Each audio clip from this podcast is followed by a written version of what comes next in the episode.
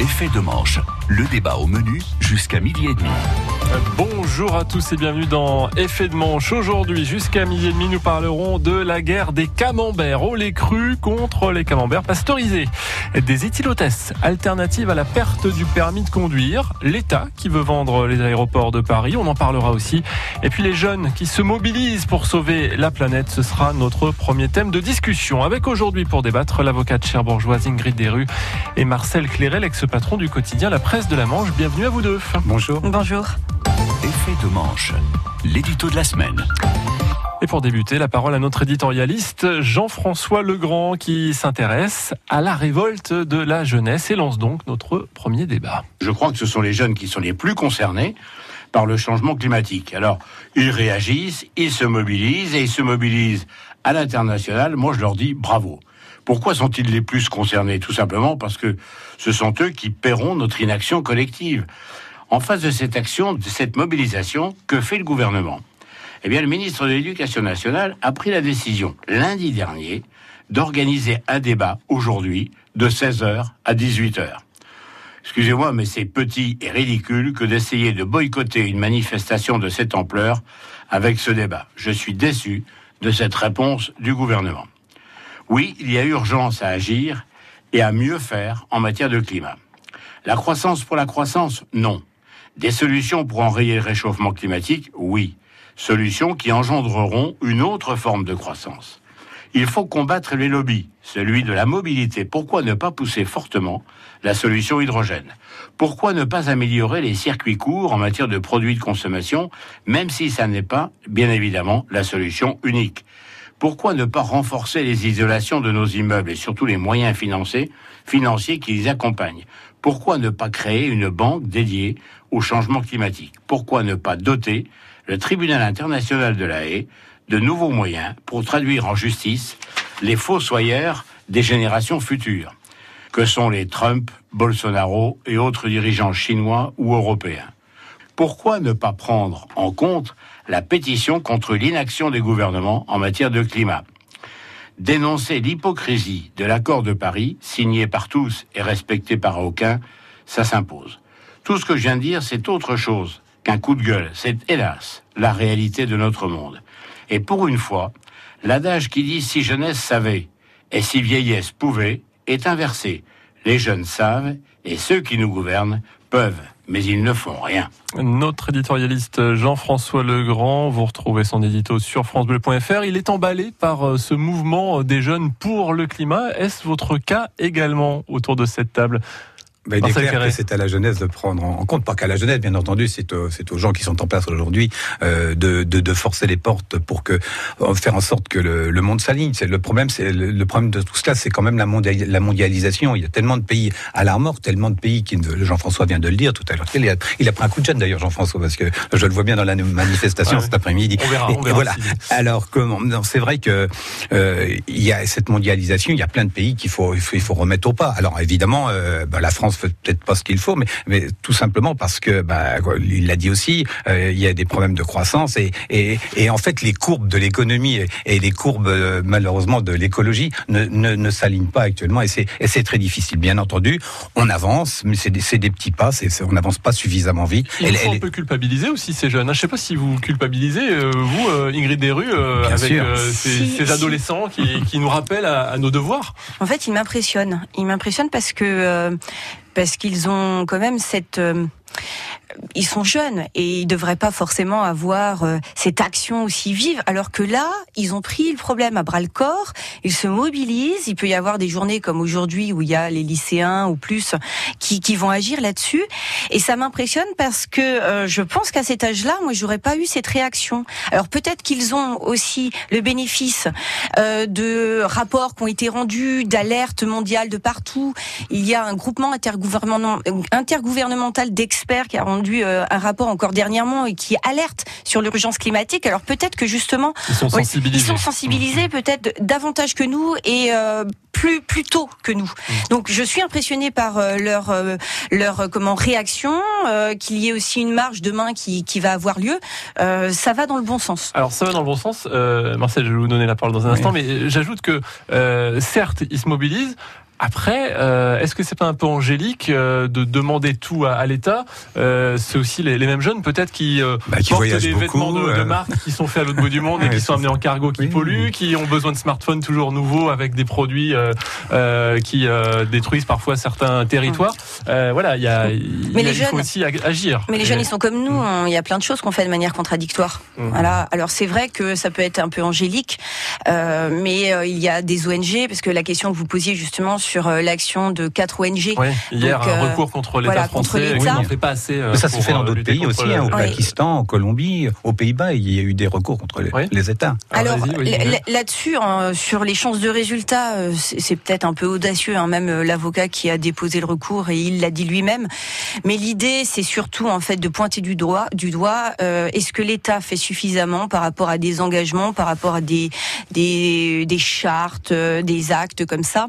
Est-ce que l'État fait suffisamment pour réduire donc les émissions de gaz à effet de serre et, et justement pour euh, pour enrayer cette urgence climatique qui fait qu'on va quand même tous euh, de manière euh, universelle dans le mur. Et Ségolène Royal disait ce matin, euh, c'est pas forcément la France qu'il faut poursuivre par une plainte, mais d'autres pays.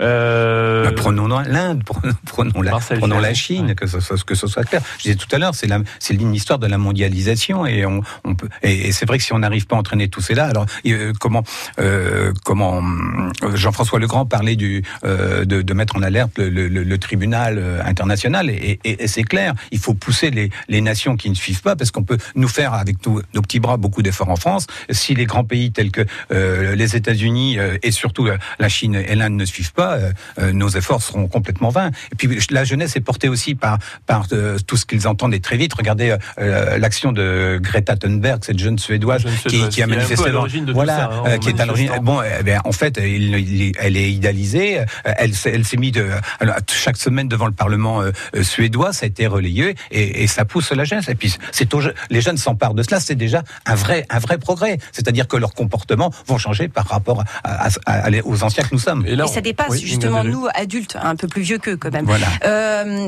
ça fait une résonance parce que tout à l'heure Jean-François Legrand a parlé de la pétition. C'est celle qui a rassemblé le plus de signatures. Il y a plus de 2 millions de personnes qui ont signé euh, la pétition justement pour faire bouger l'État bouger l'État, qu'il y ait enfin des actions qui soient mises pour euh, enrayer euh, euh, ce, qui ne va pas justement. Et, ça, c'est très résonnant, ça dépasse les jeunes. Et c'est vrai que peut-être le sentiment, nous adultes, on, se dit mince, on se culpabilise, parce que est-ce qu'on en fait nous suffisamment? Mais ça peut être aussi un, mouvement de fond dans la société, pas que pour les jeunes. Et en un mot, le débat voulu par le ministre de l'Éducation cet après-midi dans les dans les lycées, Jean-François Legrand l'évoquait, pour lui c'est une fausse bonne réponse à apporter à cette euh, révolte de la jeunesse. C'est une façon d'allumer un contre-feu. Vous avez le sentiment aussi que c'est pour éviter qu'ils qu aillent dire du mal du gouvernement dans la rue? C'est ouais. un gadget. Hein. Oui, voilà. C est, c est... Les jeunes sont en alerte. Il n'y a pas besoin de le, le, le, le redire. Ouais. Ils ont ça dans la tête. Ils sont, ils sont, ils sont branchés. Et tant mieux. Oui, oui gadget, même, gadget. Même point de ah, malheureusement, euh, voilà. Allez, à suivre dans la deuxième partie d'effet de manche, la guerre des camemberts, des éthylotestes dans les voitures et des aéroports à vendre à tout de suite. France Bleu. De Caen au Havre, de Cherbourg à Rouen, d'Evreux à Saint-Lô. Le week-end sur France Bleu, on prend le temps de vous parler de ce qui fait la une de l'actualité en Normandie, dans toute la Normandie.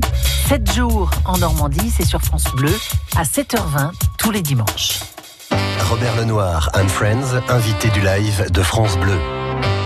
Fortement influencé par les années 50 et 60, Robert Lenoir signe ici un spectacle baptisé Blues, Soul and Rock'n'Roll. Robert Lenoir and Friends dans le live de France Bleu ce dimanche dès 12h10. Disponible en réécoute sur francebleu.fr. Effet de manche, le débat au menu jusqu'à midi et demi.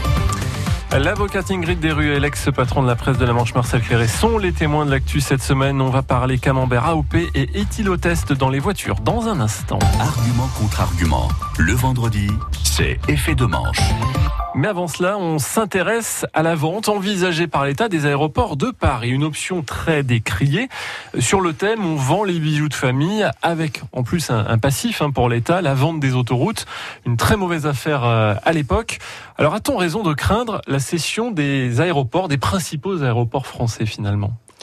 Euh, moi, je, je suis pas favorable à cette idée de, de, de vendre justement les participations de l'État au privé. Euh, je suis plutôt même inquiète de cette décision. Alors, à court terme, c'est vrai que quand on a besoin d'argent, et l'État en a besoin pour pouvoir investir, pour pouvoir investir en fait dans certains projets. Donc, euh, l'État voudrait, euh, le gouvernement voudrait, c'est dans l'innovation euh, technologique, etc. Euh, L'État a besoin d'argent. Bon, ok, très bien. Donc, à court terme, quand on a besoin d'argent et également quand on a envie de se désendetter, eh bien, il faut trouver des solutions. On peut se poser la question, donc seulement à court terme, bah voilà, j'ai des biens dans mon escarcelle, donc les bijoux de famille, je peux les vendre et comme ça, ça va me rapporter de l'argent. Le problème, c'est vraiment une vision court-termiste parce que euh, c'est une manne financière sur le long terme qui peut Oui, vraiment rapporter. rapporte, Mais ça rapporte énormément. C'est pas comme si en fait euh, c'était un, un boulet en fait que que le gouvernement ou l'État traînait. Au contraire, ça rapporte. C'est le fait aussi de se dire que vous avez parlé de, du précédent par rapport à Aux aux, autoroutes. aux autoroutes, mais on en a un autre aussi précédent, c'est euh, Toulouse-Blagnac. Mmh. Et c'est un très mauvais précédent Mmh. parce que ça a été vendu euh, notamment aux Chinois qui n'avaient pas du tout de projet industriel euh, clair et concret en matière de d'aéroport, mais plutôt pour étendre leur puissance euh, au niveau donc de l'aéroport en question, mais également euh, dans le monde. Et également, ils ont quand même fait main basse sur les réserves financières de l'entreprise. Là, début d'année, ils ont mis en vente. Donc Mmh. ils vont en plus faire une, une certaine euh, bonne plus-value. Et là, c'est inquiétant parce qu'on se dit mais on est en train à court terme juste pour euh, pour un, un projet comme ça vouloir récupérer des sous et se dire qu'on qu'on- qu'on va abandonner quelque chose qui peut nous rapporter extrêmement euh, gros.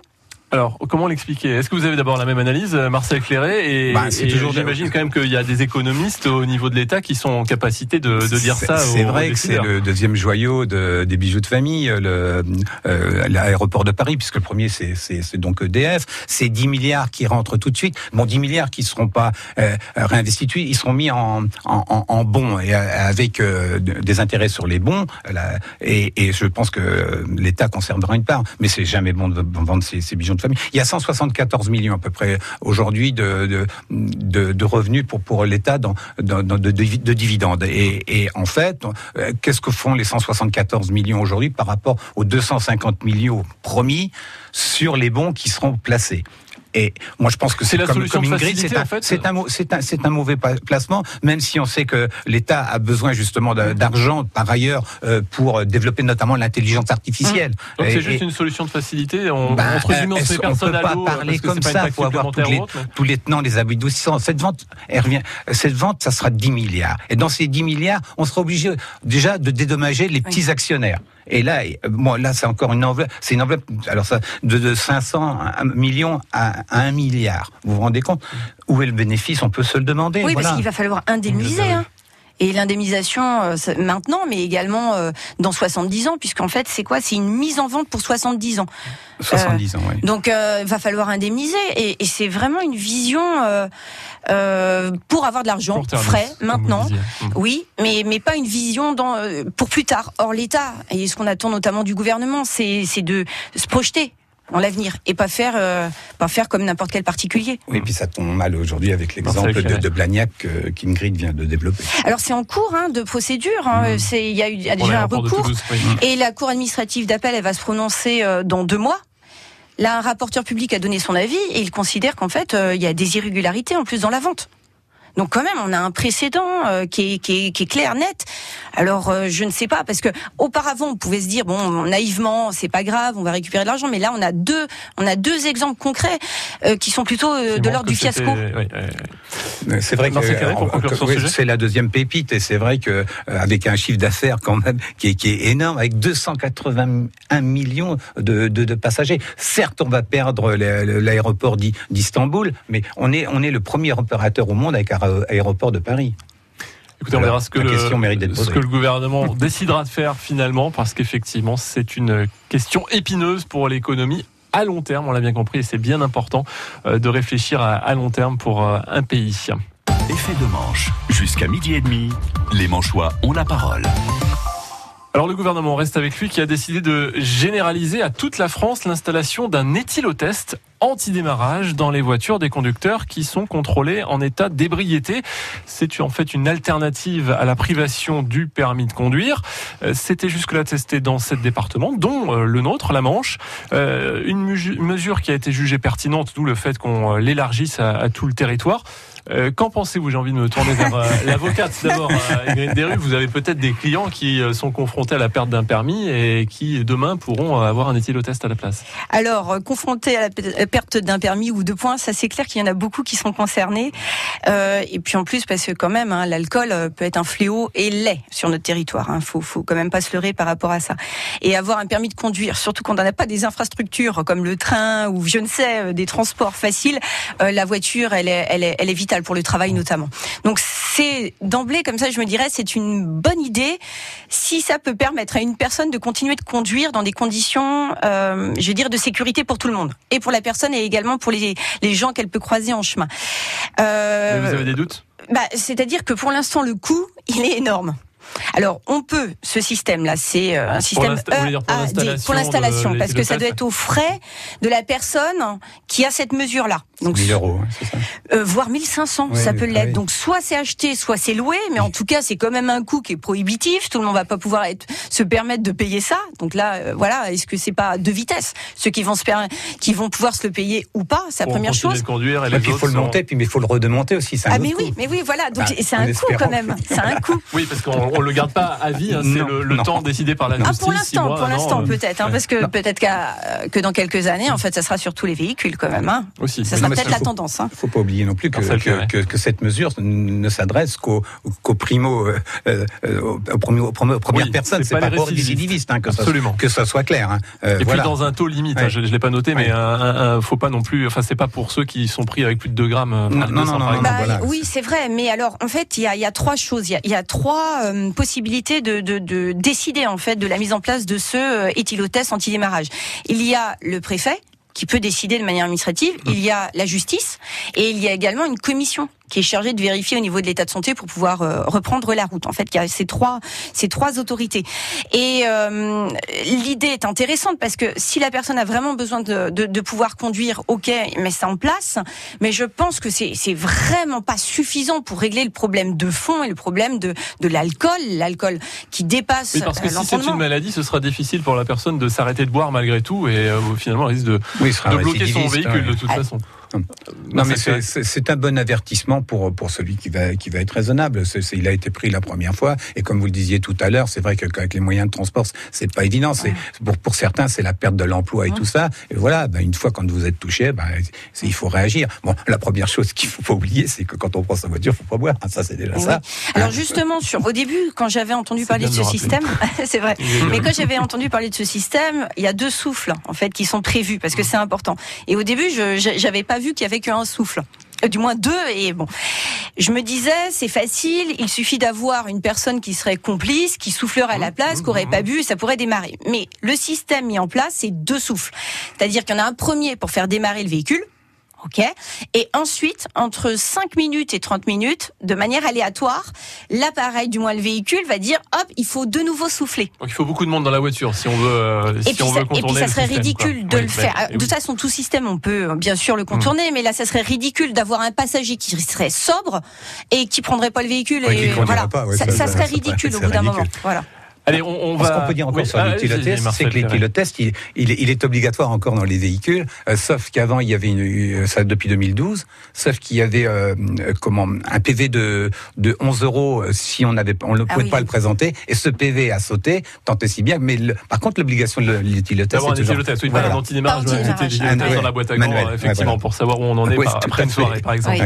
Euh, on va pas faire que boire euh, ou conduire. On peut choisir. On peut manger du camembert. Alors reste à savoir si on reste sur un camembert au lait cru AOP ou si dans un futur proche on risque de retrouver des camemberts certes AOP mais avec du lait pasteurisé. Les lobbies industriels souhaiteraient pouvoir prétendre à, ce label AOP.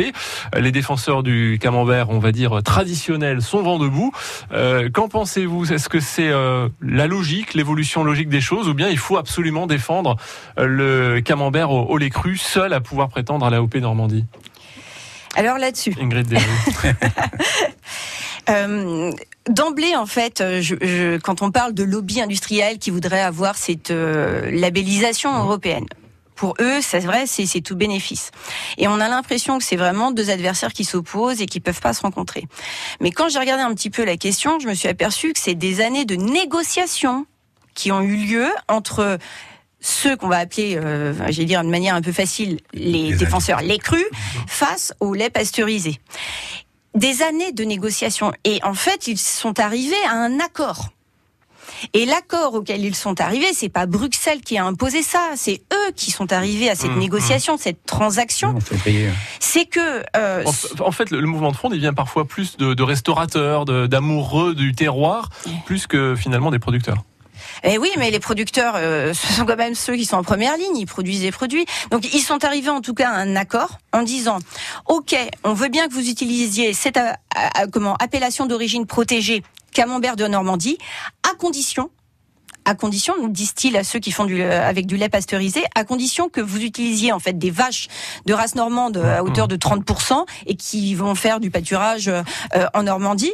Ça, c'est la première condition. Et deux, vous aurez l'interdiction d'utiliser le terme véritable sur vos fromages. Mais est-ce qu'il n'y a pas le risque qu'au final, on, s'y perde un peu et que cette AOP perde tout son sens et, soit complexe, ça, euh, soit plus une aide pour le consommateur hein, Voilà, alors ben, si, si, si les producteurs ont accepté, aujourd'hui, ben, c'est vrai que les producteurs c'était à peu près 5, 5, 5000 AOP à peu près, et, et c'est 60 000 tonnes par contre euh, les, les, industriels. Et ils se sont donc mis d'accord. Qu'est-ce que vous voulez faire contre ça? Le Sénat, le Sénat a rejeté cette, euh, cette proposition. Mais derrière ça, bah, il va falloir contrôler les étiquettes. C'est-à-dire que, euh, comme on l'a dit, ça y aura le véritable camembert euh, à, moulé à la louche, au lait cru, et puis l'autre c'est le cœur de gamme. Alors, il faut déjà, faut déjà s'y reconnaître avec tout ça. Bon, alors voilà, maintenant dans, dans, dans, dans, dans, les rayons. Voilà. Mais euh, il y a accord des producteurs. Qu'est-ce que vous voulez qu'on y fasse? Et, et, puis après, euh, ceux qui faisaient donc euh, qui font toujours du lait cru, eux, ils considéraient qu'il y avait une concurrence déloyale de la part de la part de ceux qui disaient fabriqué en Normandie. Mmh, mmh. Mais ça déjà, c'était source de confusion. C'est pour ça qu'ils se sont battus. Donc ils ont trouvé un terrain d'entente. Mais ça a duré dix ans. Voilà. Et dans une transaction, chacun fait un effort. En fait, c'est ça. Sinon, c'est pas une transaction. Donc là, c'est leur résultat de d'années de négociations. Eh ben écoutez, on va terminer là-dessus. Pas de dessert, on reste au, fromage dans cet effet de manche. Moulé à la, moulé à la louche, et, à la louche, et au lait cru. Et au lait cru. merci Marcel Théré. Merci Ingrid Desrues. Cette émission est à retrouver évidemment sur notre site francebleu.fr d'ici quelques minutes.